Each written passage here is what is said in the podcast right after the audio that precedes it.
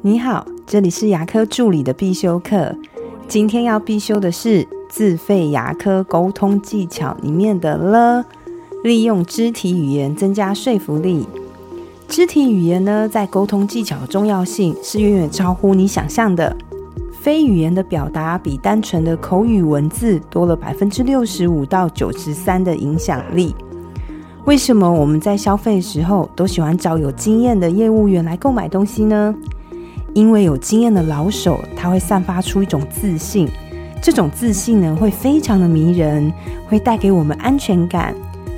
所以今天要跟大家分享，在沟通的时候，如何让自己感觉更有自信。那这分为三个部分，第一个呢，就是自信的语言。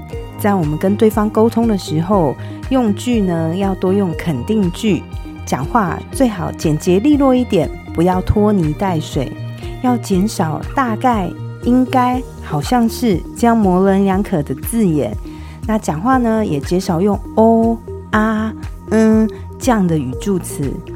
第二个呢是自信的语气，我们要让对方觉得我很有自信的话。讲话的尾音呢，要往下沉，不要往上扬。然后讲话两个字、三个字分段的说。有时候在重点的部分可以强调一下语气，例如：“陈小姐，请这边请，我会为你讲解一下您接下来的治疗计划。”跟另外一种：“陈小姐这边请哦，等一下我会为你讲解治疗计划哦。”是不是感觉差很多呢？如果这对你有点困难，那先从。讲话尾音往下沉开始，你会慢慢给人家感觉会很有自信。第三个呢，就是自信的肢体。在自信的肢体呢，我们有两个重点。第一个就在你的上半身，你的上半身要抬头挺胸，而且讲话的时候会搭配手的辅助姿势。这时候你手的范围展开越广，就代表你的视力跟自信是越大的。那在沟通的时候，我们在讲解，可以试着把手部的范围扩大一点。我们可以想想超人的姿势，一想到超人，你是不是想到他抬头挺胸，而且手叉着腰，很有信心的感觉？没错，就是这样的感觉。那第二个重点呢，要放在你的目光，我们的目光、眼神要尽量保持稳定，不要飘来飘去，但是也不要死盯着对方眼睛看。可以看一下对方的大三角区。